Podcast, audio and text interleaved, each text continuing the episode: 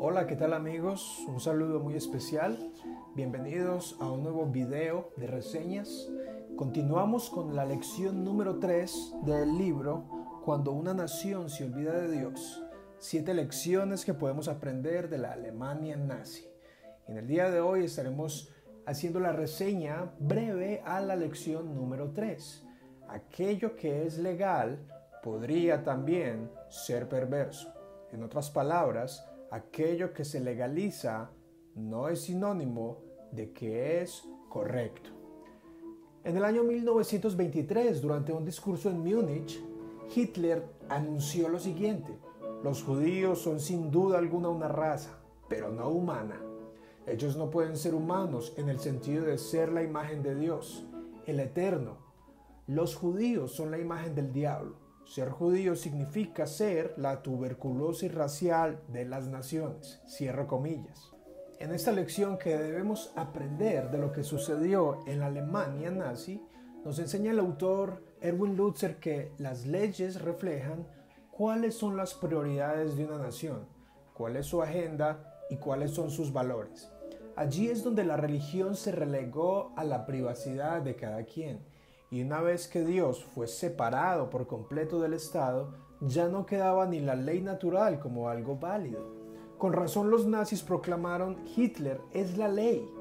Es igual que en periodo de los jueces en la Biblia, en el sexto libro de la Biblia, cuando dice no había rey y cada uno hacía lo que bien le parecía.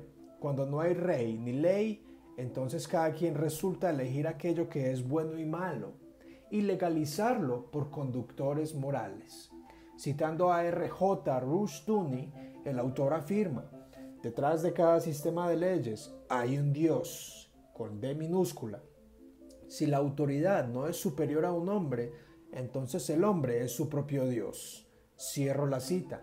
Cuando eliges tu autoridad, estás eligiendo también a tu Dios.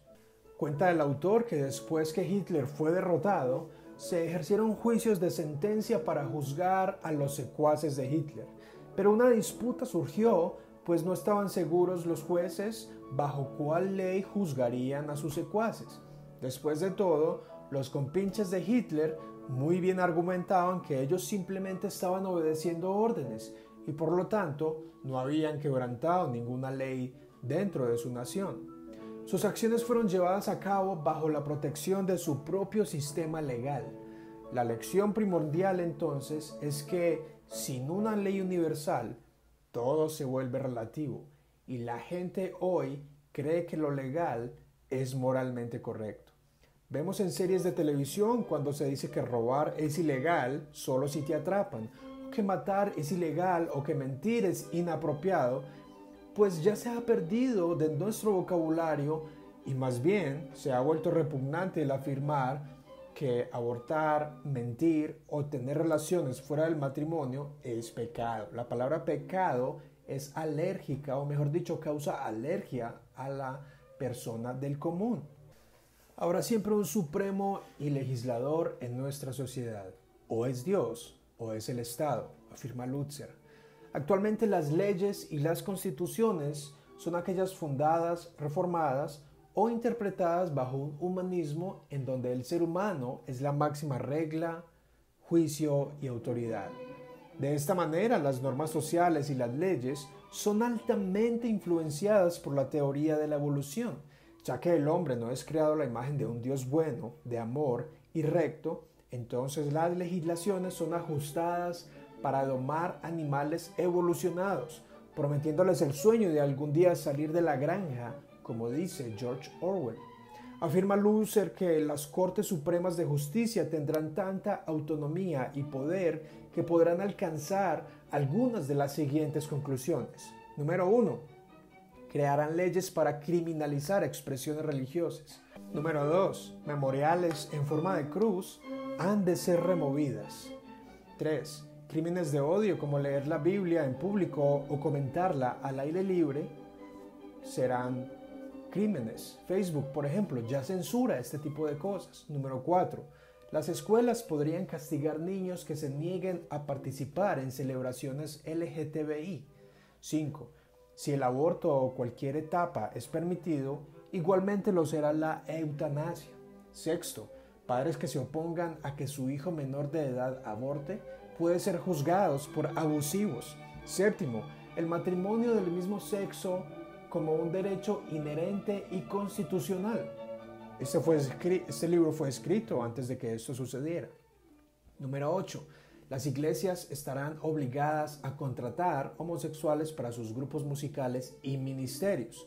En otras palabras, leyes que no discriminen les obligarán a hacer esto. Número 9. Las escuelas podrán enseñar la homosexualidad desde sus primeros grados y los padres tendrán prohibido prohibir a sus hijos presenciar estas clases. Dime cuáles son tus leyes y te diré cuál es tu Dios, afirma el autor. Creo que vale la pena afirmar que el autor es como si fuera un profeta, pues toda esta lista no fue escrita sino hasta el año 2010, cuando muchos de estos cambios aún empezaban a tomar fuerza mundial. Igual que este autor, todos los seguidores de Cristo somos llamados a conocer el tiempo en que vivimos, a discernir y saber proyectar qué es lo que viene. A fin de cuentas, este mundo es temporal y vivimos en una sociedad que se acostumbró a vivir con la idea de que Dios ya murió. Muy bien amigos, acá tenemos entonces la lección número 3 del libro Cuando una nación se olvida de Dios, siete lecciones que podemos aprender de la Alemania nazi por el autor Erwin Lutzer. Esta tercera lección nos ha enseñado que aquello que se legaliza dentro del gobierno, o mejor dicho, desde el gobierno, no significa que sea moralmente correcto. Actualmente hay muchas cosas que están legales, desde la droga hasta el divorcio, el matrimonio entre personas del mismo sexo, el aborto hasta ciertas etapas o etapas avanzadas del embarazo, entre muchas otras cosas. La iglesia debe tener en cuenta que su ley es la ley de Cristo su ley son las escrituras. Independientemente lo que el gobierno de este mundo legisle, nosotros debemos vivir basados en lo que el Señor nos ha dado. Y esto lo vemos resumido en el Sermón de la Montaña. Así que piénsalo, no todo lo que es legal es moralmente correcto. Muchas gracias por ver este video, comenta si así lo deseas, dale me gusta y espera la próxima lección. Chao.